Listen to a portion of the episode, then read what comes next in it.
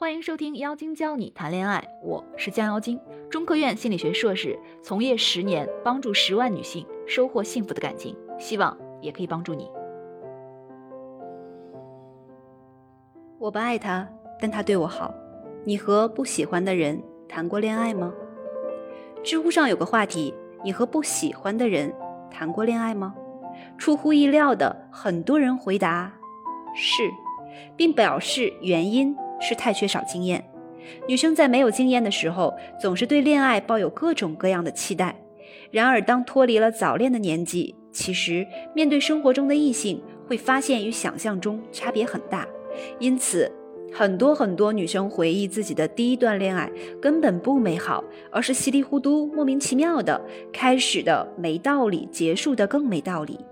有位姑娘，第一段恋爱仅维持了不到两个月，对方从高中便开始追求她，经常帮她小忙，给她带吃的，朋友也在撮合。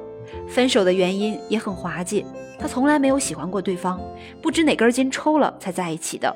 这就是典型的年龄到了，思想还没有准备好。不要以为只有初恋是这样的，不少糊涂的姑娘都经过好几段，还是看不清自己到底想要什么。我们的后台收到过很多类似的求助，追求者对自己很好，但是对他没有什么感觉，又担心错过了一个对自己这么好的男人。母亲也让自己别挑了，要不要接受他？其实这就是一个平常但没道理的困惑。没道理在哪儿呢？一，怎么界定对你好？给你做很多小事儿算不算？比如给你买礼物、接你下班、帮你搬家、修水管、换灯泡，无微不至，让你感觉自己被捧在手心。而没有他，你会在雨天手足无措，会在一座陌生的城市踉踉跄跄，会一个人面对一堆麻烦事儿而发愁。你就觉得他对我这么好，一定是个好男人。但其实男生的心声是。我们在做这些事儿的前提是想追到你，而不是无缘无故为一个人服务。此时你在他眼里的价值是高的，他愿意为你做很多平时他都懒得动的事儿，沉浸在追你的荣幸感里。但人家自己很清楚，他不可能一辈子这样，很累的。男生很明白，女生却当真了，被人家暂时性的行为宠坏了。发质就升高了，贪恋别人的跪舔的后果就是你会变得越来越不正常，因为这本来就不是一个合理的状态。你自己也清楚，没有他你什么都能做，什么都会做，能干得很。所以你看上的只是他对你的小利小惠，你把对这些小利小惠的喜欢当成了对他的喜欢，这你就搞错啦。二，旁人的撮合。这是心性不够坚定的女孩子最容易陷入的误区了。自古以来，就是一段喜事儿被奉为美谈一桩、功德一件。即便是现代人，也对撮合一对情侣这事儿有着迷之执着。他们有可能是身边的任何人，父母亲戚、朋友、同事。这造成的一个很不好的后果是什么呢？假如一段关系需要旁人不断撮合，说明这两人中至少有一方是愿意偏低的。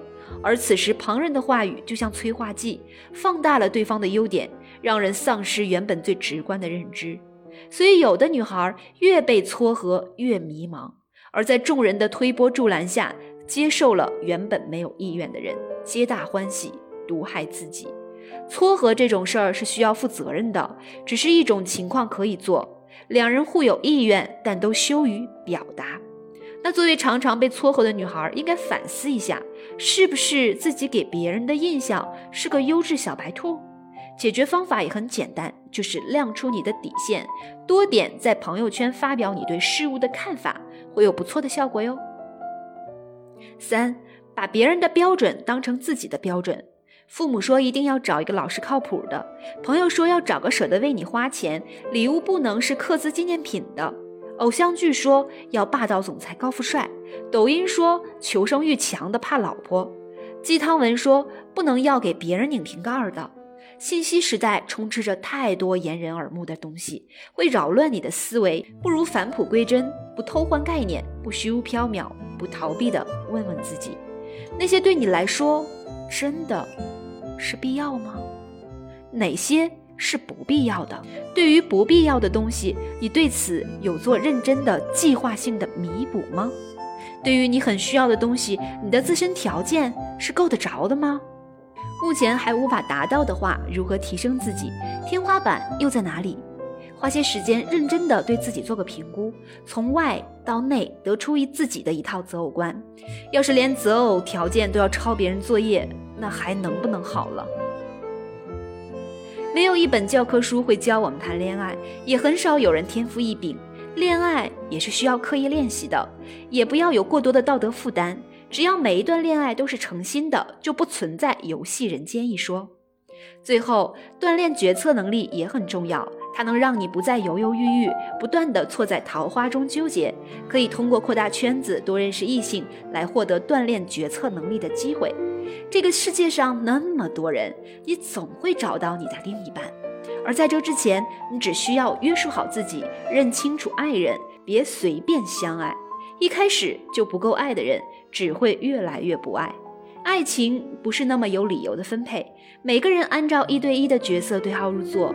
我们总是遇见很多人，爱上不少人，学会摆脱错的人，用心经营对的人，才能够幸福的过完这一生。以上就是这期节目的全部内容。如果你喜欢我们的内容，可以直接订阅收听。如果你想学习更多的恋爱技巧，可以添加微信号“降妖精”全拼九九六。